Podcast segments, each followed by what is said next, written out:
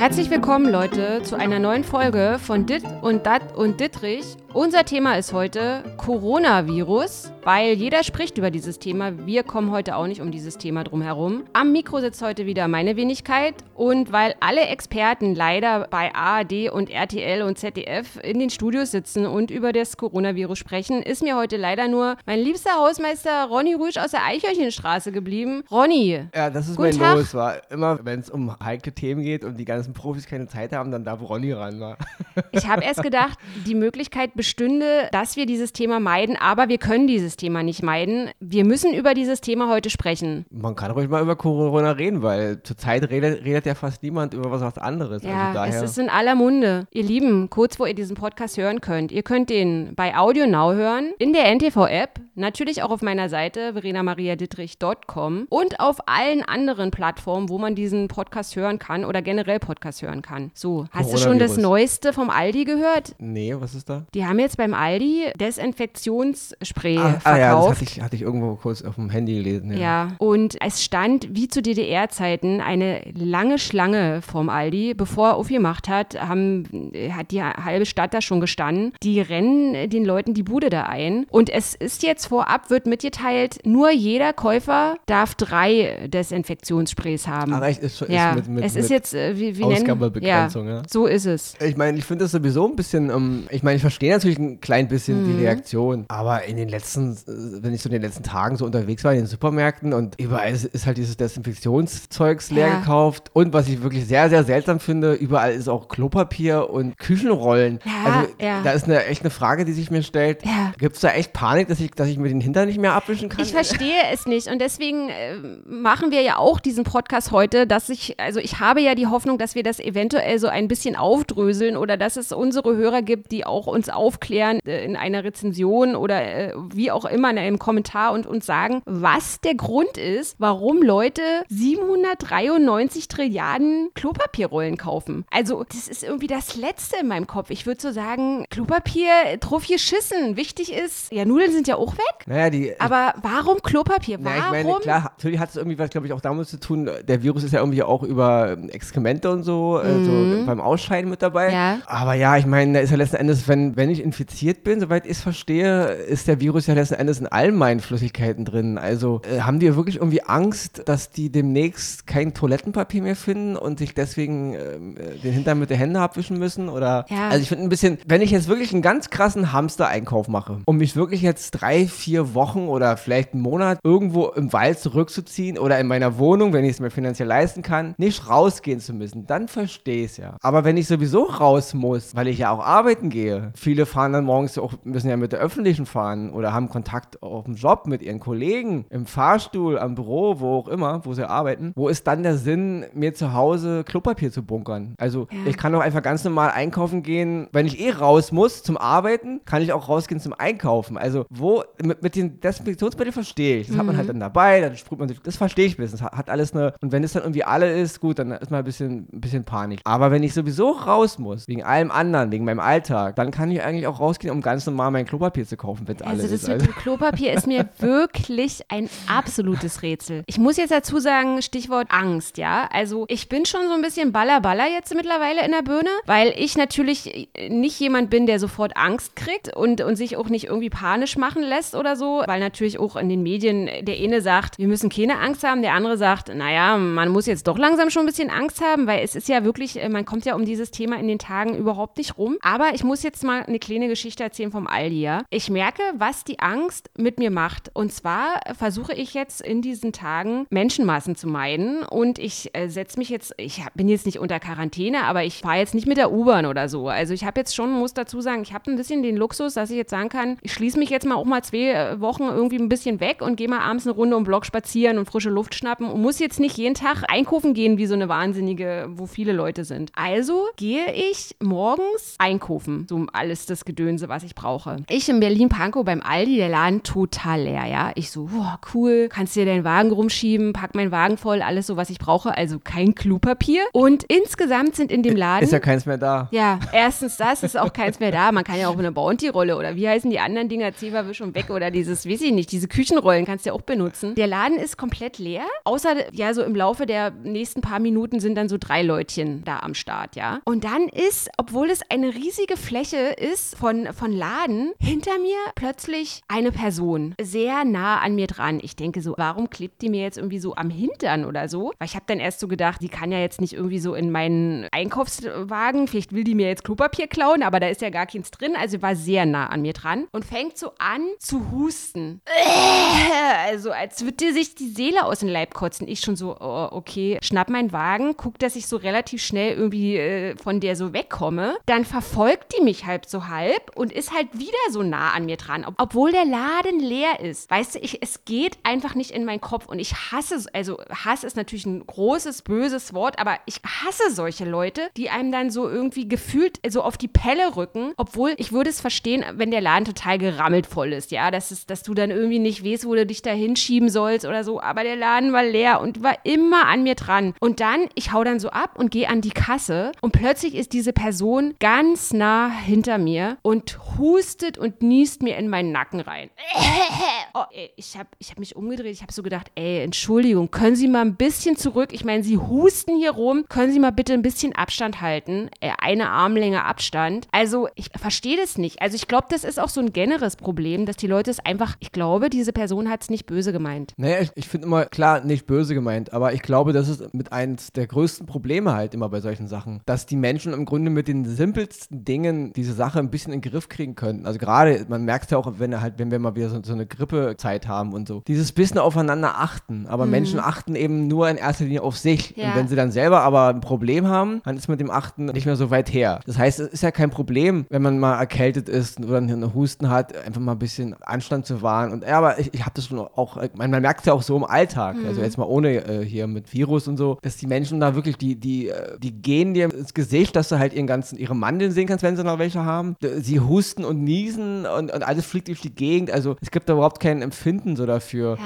Und das ist, glaube ich, auch mit ein großes Problem, warum so eine Sachen dann eben auch leichtes Spiel haben, ja. Also dieses permanente, alles immer angrabbeln, sich nicht die Hände ordentlich waschen und so. Ich meine, jetzt reden alle darüber, wie man sich ordentlich Hände wascht. Äh, Ja. war, das, war das nicht klar? Also war das nicht vorher schon? Na, anscheinend haben sie sich vor dem Cor Coronavirus nicht die Hände Ja, so also es ist, gewaschen. es ist jetzt ein also, riesiges Thema auf einmal, dass man sich die Hände waschen soll, wenn man auf Klo ist, oder dass man sich die Hände waschen soll, wenn man, wenn man halt irgendwie. es ist ja auch paradox, dass man überhaupt darüber sprechen muss und Ja. es immer wieder sagen muss. Also diese Phrase taucht ja auch immer wieder auf. Also es wäre cool, wenn man sich die Hände wäscht. Also was ja eigentlich das Normalste der Welt ist, dass man sich irgendwie nicht nur nach jedem Klogang die Hände wäscht, sondern auch mal dann halt ein paar Mal mehr in diesen Zeiten, wenn, wenn halt Grippe ist oder so. Ich- Aber ja. Ich meine, diese Conny? ganze Sache mit der Angst, die verstehe ich natürlich. Ja, Mhm. ich meine, es ist, eine, es ist ein ziemlich diffuses Gefühl gerade. Es ist ziemlich irrational. Ist ja klar. Ich meine, wir haben da einen neuartigen Virus. So richtig, was da jetzt nun macht, wie, wie er übertragbar ist, wie lange er haltbar ist, das weiß man alles nicht so richtig. Also ist er jetzt an Türklinken übertragbar und wenn ja, wie lange ist er da übertragbar? Was ist, wenn du ins Restaurant gehst oder irgendein Glas bekommst, was nur einmal kurz ins Wasser getunkt wurde? Ich meine, wir reden davon, uns hier 20 Sekunden die Hände waschen zu müssen und dann kriegst du aber im Restaurant ein Glas, wo du daraus trinkst, wo auch einer einen Anger draus getrunken hat und das wurde einmal kurz in Wasser getunkt und zum Abspülen hingestellt. Also niemand wäscht so ein Glas da 20, 30 Sekunden. Also es ist ziemlich diffus gerade. Die Informationslage ist auch noch ein bisschen spärlich. Das einzige kleine Positive, was man hier mal rausziehen kann aus so einer Sache, ist, dass, dass mal unsere ganzen Systeme auch mal auf den Prüfstand gestellt werden. Wir sehen jetzt mal, wie die Dinge sich ähm, verlagern und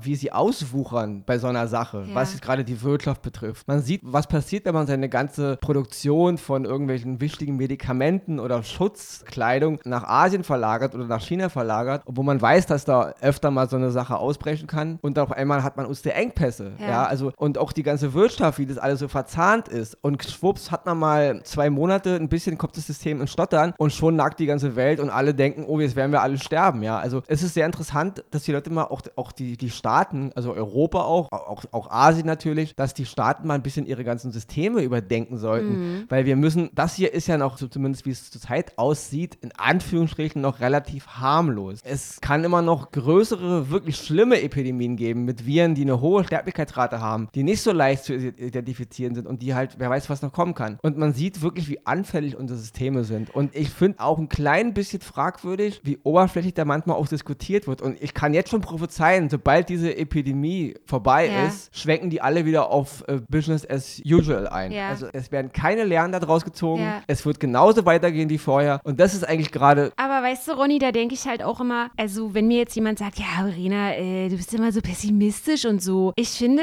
dass es kein Pessimismus ist, zu sagen, nichts lernen die da draus. Also das Einzige, was die halt dann so irgendwie so ein bisschen runterbeten, ist, ja, wir dürfen das, die Fehler von dann und dann nicht wiederholen oder wir dürfen jetzt, wir müssen irgendwie gucken, dass wir unsere Sachen irgendwie wieder bei uns produzieren, Schutzmasken. Wir dürfen uns nicht von Asien so abhängig machen oder so. Aber ich glaube, es ist nicht pessimistisch zu sagen, dass man nichts daraus lernt oder dass die nichts daraus lernen. Ich glaube, das ist realistisch. Das gab mal ein ganz gutes Zitat. Ich gebe es jetzt mal in den, Mund von Albert Einstein. Ich weiß es aber nicht genau. Ronny, du, ihr ist nur Expertenwissen. Also ja, die ja, also, Ronny ist kein Experte. Ich bin weder Virologe. Es sind nur meine eigenen diffusen Ängste und meine, ja, es ist nur, ich bin einfach nur ein besorgter Bürger, der darüber mal redet. Okay, ich bin kein das Experte. Lass mal gelten. Also dieses Zitat, ich, ich, ich äh, lege es jetzt mal in den Mund von Albert Einstein, kann mich aber irren. Der sagte mal, die Geschichte des Menschen lehrt den Menschen, dass die Geschichte des Menschen den Menschen nichts lehrt. Das galt vor tausend Jahren, das gilt heute, das gilt auch in tausend Jahren. Ja, ist doch scheiße. Ja, die, es, diese Dinge sind ja relativ, sie sind ja überschaubar. Mhm. Es ist ja mhm. nicht so, dass man immer sagt, oh, es ist wie mit der Flüchtlingskrise. Oh, es wird nie eine geben. Na klar wird es eine geben. Bereiten wir uns darauf vor? Nee, machen wir nicht. Und diese so eine Virengeschichten, Viren, eine Vi Virusepidemie, eine Pandemie, das wird nicht die letzte sein. Ja. Das ist die erste, die jetzt in, den, in der Neuzeit uns so ein bisschen beschäftigt, wo die Leute auch mal hier mal merken, es ist eben nicht so einfach, aber es wird nicht die letzte sein. Und rein statistisch gesehen, mathematisch gesehen, wird es auch noch schlimmere geben. Aber sie werden sich nicht, es wird immer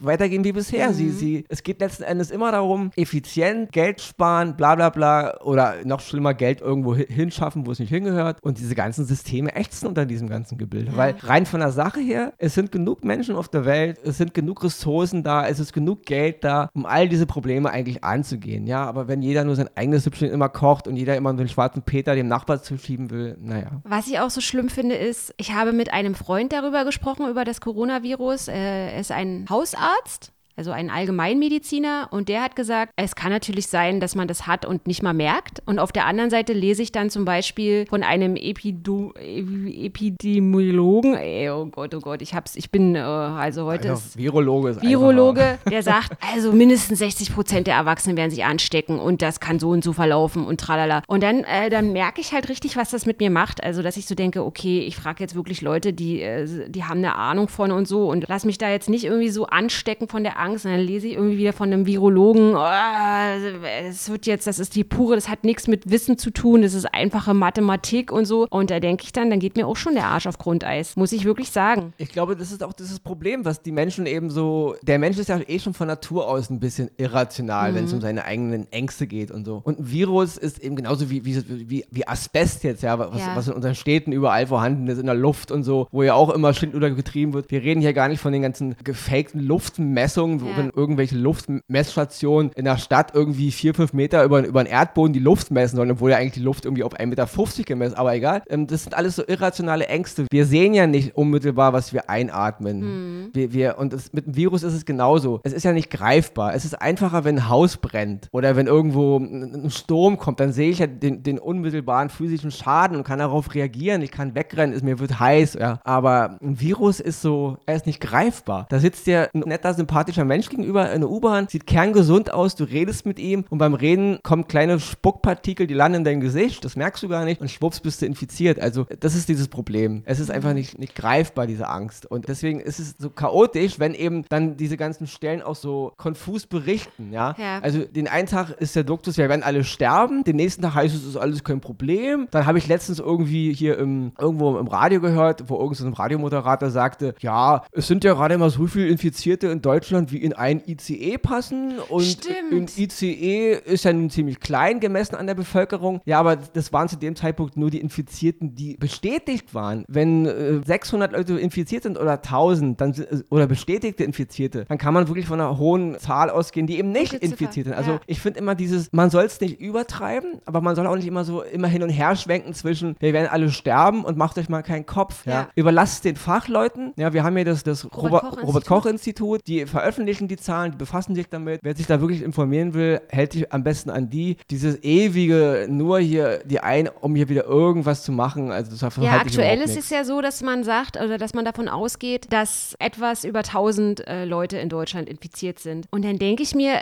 wer ist denn bitte schön so dämlich und sagt, ach ja, es sind ja jetzt äh, 1000 Leute, die infiziert sind. Ich meine, das impliziert doch natürlich nur, dass diese Leute gemeldet sind. Also, dass man die erfasst hat. Genau, und dass, dass die Dunkelziffer, halt, dass es dann eventuell worden. sein kann, äh, vielleicht sind 5000 infiziert oder genau. 10.000. Also, es ist ja total lächerlich anzunehmen, dass es dass das die Zahl ist. Ja. Auf der anderen Seite denke ich aber auch, dass es ganz oft, glaube ich, auch in den Menschen drin ist. Also, wenn man jetzt mal kurz über, wie hat sich, wie ist das äh, Virus nach Europa gekommen, natürlich durch Flüge und so. Und ich glaube auch, dass es in dem Menschen einfach drin ist, so ein, so ein ich kriege das nicht. Ich äh, bin irgendwie, also äh, wie du gerade gesagt hast, es, man kann das nicht sehen, man kann das nicht riechen. Du kannst einen Sturm sehen, du kannst sehen, wenn ein Haus abfackelt. Aber dadurch, dass das halt so eine diffuse Geschichte ist, ja, dann wasche ich mir mal halt die Hände oder ich äh, kaufe mir jetzt in der Apotheke eine Schutzmaßnahme und gut ist oder so. Und dann ja. fliege ich irgendwie von A nach B und von äh, C nach D und durch um die ganze Welt und dann hast du es dir eigentlich, hast es schon. Und also das sind halt auch so Sachen, die wollen einfach nicht in meinen Kopf reingehen. Ja, es ist halt dieses zweischneidige Schwert. Einerseits will der, der etwas gut betucht, nicht nur gut betucht, das ist vielleicht ein bisschen doof jetzt, aber der Mitteleuropäer, der so ein bisschen auch ein bisschen Geld hat zum Reisen und so. Einerseits, oder im Grunde gilt es für alle Europäer. Ja. Also streichen wir mal die gut betuchten. Es gilt im Grunde für den Menschen in, in Europa. Einerseits wollen sie immer so überall mit teilhaben und von der Globalisierung ihren Nutzen haben. Also ja, alle wollen eben rumcruisen mhm. und die ganzen Produkte bekommen und so. Alle wollen was davon abhaben. Aber die Kehrseite der Medaille ist eben auch, wenn dann mal so ein Virus übertragen wird und, und der hier ist ja noch zumindest am, am jetzigen Stand gemessen relativ harmlos. Nur wenn, wenn mal was Schlimmes passiert, einschneiden will sein Leben anscheinend niemand so einfach. Ja. ja, also wir wollen natürlich wieder alles nur was Gutes ist, aber wenn es dann heißt, hör zu, jetzt ist eben aufgrund der Globalisierung, damit es uns allen gut geht und ihr alles auch billig bekommt und so, jetzt war auch die andere Seite, ihr müsst es eben mal zu Hause bleiben, es wird mal Quarantäne, jetzt könnt ihr mal eben mal drei Monate nicht reisen und drei Monate mal nicht rumcruisen, als ob alles okay wäre. Das will natürlich keiner. Also wir wollen natürlich die, den ganzen, die ganzen Vorteile der Globalisierung nutzen, aber die negativen Aspekte, ja. an denen wollen wir dann bitte nicht ja. beteiligt werden. Aber ich finde auch jetzt wieder, also so Spahn und Konsorten, ich finde, die haben, also die wissen auch nicht so richtig, was sie sagen sollen. Also das ist, hat natürlich auch was mit dem Virus zu tun, dass es so viel noch unbekannt ist, aber so, es werden Empfehlungen ausgesprochen, weißt du? Da fasse ich mir auch an den Kopf, da denke ich so, also ja, Großveranstaltung, jetzt wurde die Leipziger Buchmesse abgesagt, wie reagiert jetzt der Fußball auf das Virus und so und also warum macht, warum spricht man da zum Beispiel Empfehlungen aus? Ich warum muss, sagt ich, also man nicht, ey Leute, es geht jetzt nicht, dass man jetzt hier irgendwie. Äh also Ronny Rüsch ist wirklich kein großer Fan der CDU und, mhm. und auch, auch nicht von Jens Spahn jetzt, ja. also von seiner Art, wie er über Politik redet und so. Nur ich muss natürlich rein menschlich gesehen die Sache ein bisschen in Schutz nehmen. Es ist ja nicht so einfach, den Leuten jetzt klar zu machen, was müsst ihr jetzt tun. Also wer hundertprozentigen Schutz will, dann müsste die Bundesregierung sagen oder, oder das Gesundheitsamt müsste sagen, alle Leute in Europa oder in Deutschland sind unter Quarantäne. Alle. Mhm. Es dürfen nur noch die auf die Straße, die unbedingt müssen. Ja, das Verbote heißt, sind ja eh. Das komplette ja eh öffentliche genau. Leben ja. würde man stilllegen. Ja. Könnte man tun, dann würde man den Virus wahrscheinlich innerhalb von drei Wochen erledigen, mhm. weil man mhm. die alle isolieren könnte. Nur es ist sehr schwer in so einer offenen Gesellschaft jetzt den Leuten zu sagen, hört zu, das nicht das. Ich finde, man muss auch mal ein klein bisschen an den gesunden Menschenverstand appellieren. Mhm. Das Leben ist gefährlich. Ja, wir können jeden Tag ein Aneurysma bekommen, wir können irgendeinen schlimmen Krebs in uns tragen, wir können vom Bus überfahren werden und kann Ziegel oder ein Ast auf den Kopf fallen. Es, es gibt keine absolute Sicherheit. Du wirst 100 Jahre alt, wenn du das und das so tust. Die gibt es ja. immer nicht. Und es ist schwer, jetzt staatlich kontrolliert diese Sachen. Ja, du man kann nur sagen, Leute, hört zu, das wissen wir bis jetzt. Die einfachen Dinge ist Hygiene, bisschen Hände waschen, achtet ein bisschen aufeinander. Wenn man krank ist, hustet nicht die Leute an, hustet in eure Armbeugen, ja, haltet ein bisschen also Abstand, also. fühlt euch nicht pikiert, wenn euch jemand nicht die Hand geben will und macht nicht unbedingt alle großen Veranstaltungen, die nicht unbedingt mhm. sein müssen. Das ist ja eben, was ich meine, ein klein bisschen einschränken. Und ich finde, der Durchschnittsbürger in Europa und gerade in Deutschland sollte schon mündig genug sein, gewisse Dinge. Weil es ist doch gelogen, wenn, wenn, die, wenn die Bundesregierung sagen würde oder, oder, oder die Ärzte, das ganze Gesundheitssystem sagt, wir haben die absolute Kontrolle. Mhm. wir wissen genau, was passieren wird. Nee, wissen sie auch nicht. Ich meine, es sind auch nur Menschen, die sich auf die Fakten, auf die, äh, was, die, was die Wissenschaftler jetzt rausfinden, stützen müssen. Und ja, was sollen die jetzt sagen? Äh, es wird alles gut, können sie nicht. Sie Nee. wissen es gerade nicht. Deswegen kann man nur ein klein bisschen, hört zu, Leute, wenn ihr das so macht, ist die Tendenz ganz gut, aber es ist schwer, damit es klipp und klare Ansagen zu machen. Deswegen muss ich den klein bisschen in Schutz nehmen. Ihr Lieben da draußen, äh, wir hatten ja eingangs zu diesem Podcast schon gesagt, dass die äh, ganzen Experten leider schon bei ARD und ZDF sitzen. Deswegen sitze ich ja hier. Deswegen sitzt Der jetzt äh, gar bei mir Ahnung der. Ronny Rüsch und ich frage ja natürlich auch den Ronny knallharte Fakten, von denen ich keine Ahnung habe. Und Ronny auch nicht Und da ist mir auch egal, ob Ronny da jetzt, also Ronny, ich, was mich wirklich interessiert in diesem Zusammenhang ist, ich glaube natürlich, man kann es nicht vergleichen, aber Genau. ich habe es schon. Wer, wer ist der Regisseur des neuen Indiana Jones Films? Das ist die Frage, die dich beschäftigt, oder? Äh, Nee, Nee, okay, nee ähm, ich wollte dich jetzt gerade fragen, man kann es nicht vergleichen, aber ich finde es auch wieder so krass, obwohl jeder sagt, ja, man kann es nicht vergleichen. Trotzdem liest man darüber. Einer meiner, also natürlich hat diese, diese Krankheit sehr, sehr viele äh, Millionen Menschen dahin gerafft quasi. Spanische Grippe. Also Egon Schiele ist einer meiner großen äh, Lieblinge gewesen während meines Studiums. Ich habe den äh, ja so geliebt, äh, gestorben an der spanischen Grippe. Und dann denke ich so, ah, krass, da sind ja so viele gestorben. 1918 so die 1918 ist, ist also ich meine, wir haben jetzt 2020. Also wie 100 kann man, Jahren. Wie kann man, wie kann man das vergleichen? Aber es schürt natürlich auch in mir eine Angst, weil da sind ja, da sind ja Millionen dran gestorben, weißt du? Und dann denke ich mir so, oh Gott, oh Gott, äh, wie- wieso, wieso spricht man in einem Atemzug vom Coronavirus und von der spanischen Grippe? Na, ich denke jetzt nicht, dass äh, wirklich Fachleute das, das in einem Atemzug nennen würden. Es sind einfach Grippeepidemien, Mhm. also Virusepidemien. Und alle Vi- Virusepidemien haben ja untereinander äh, ein paar Gemeinsamkeiten. Deswegen sie sind, sie sind Viren und es sind Epidemien. Also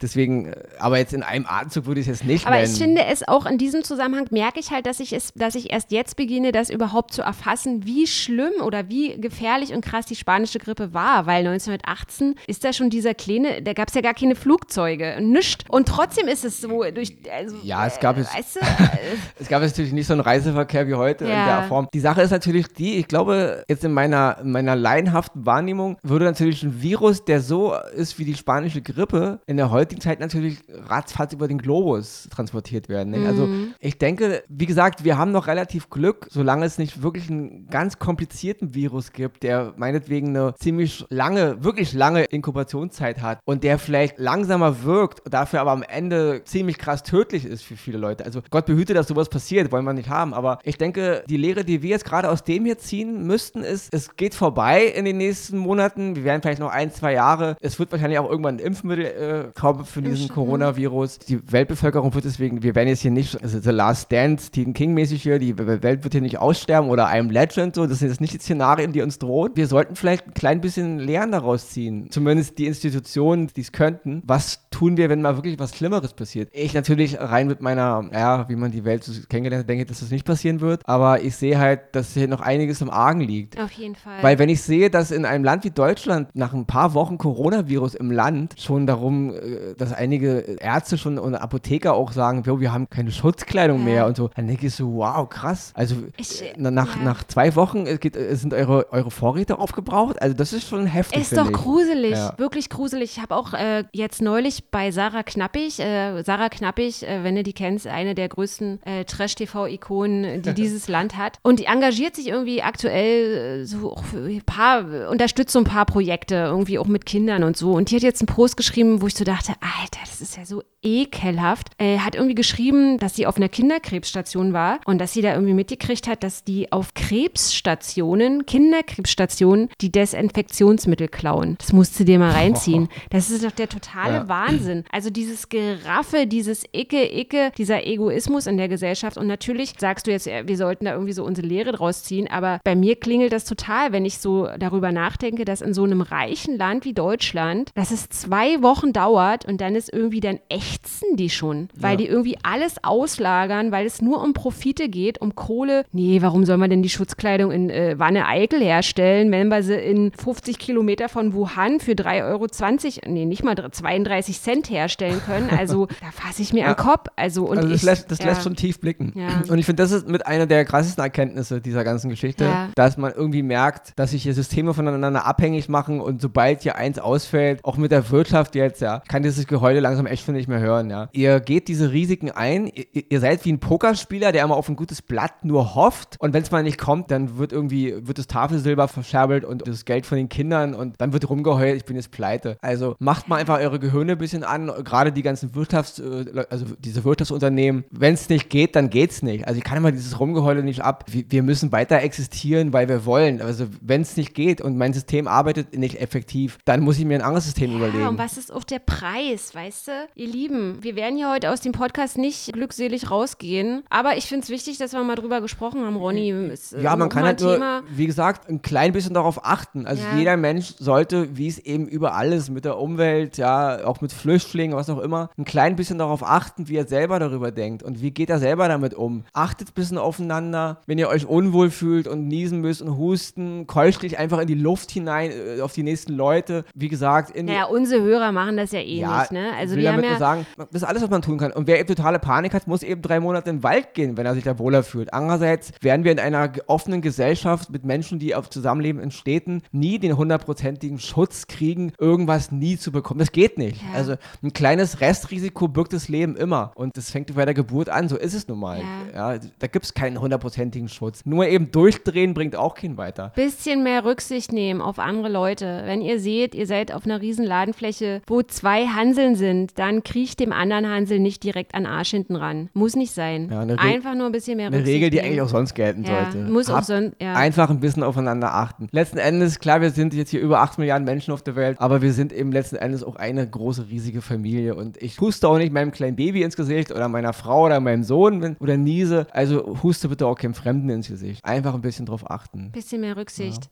Wie gehen wir heute aus dem Podcast raus? Also. Na, mit der wichtigen Frage, die mich echt beschäftigt, wer ist der Regisseur des neuen Indiana Jones Films? Wer ist er denn? Wer ist We denn der? Weiß ich nicht. Also gibt es irgendwie, Steven Spielberg soll es irgendwie nicht sein. Hm. Und deswegen, ähm, was natürlich eigentlich ein riesiger... Wann kommt der raus? Ist alles noch in den Sternen. Ich glaube, Option ist, glaube ich, 2021. Ach so, aber weil das ist ja auch, also um jetzt wieder zurück zum Thema zu kommen, äh, Indiana Jones, wird Indiana Jones den Coronavirus äh, besiegen? Handelt äh, er davor. Indiana Jones ist ja, lebt heute gar nicht So, mehr. Aber ich finde es auch krass, dass äh, zum Beispiel James Bond wurde jetzt auf, auf Herbst verschoben, ja, wegen Coronavirus. Die James Bond-Premiere ist verschoben worden, ja. Mhm. Ja, das ist ja auch so eine Sache. Ich meine, äh, sich im, im, Kino vollhusten lassen, da besteht ja dann auch wieder die Gefahr. Deswegen war das schon irgendwie eine ganz gute Idee. Auf jeden Fall wird sich die Sache noch entwickeln. Wir wollen mal hoffen zum Positiven und nicht zum Negativen. Ja. Ihr Lieben, also, ich sag's nochmal: Rücksicht nehmen, kleines bisschen sich selber zurückfahren, nicht nur immer Icke, Icke, Icke, Icke. Ansonsten hören wir uns heute in einer Woche wieder. Ronny, vielen Dank für deine Expertise heute in ja, meinem. Danke. Gern geschehen.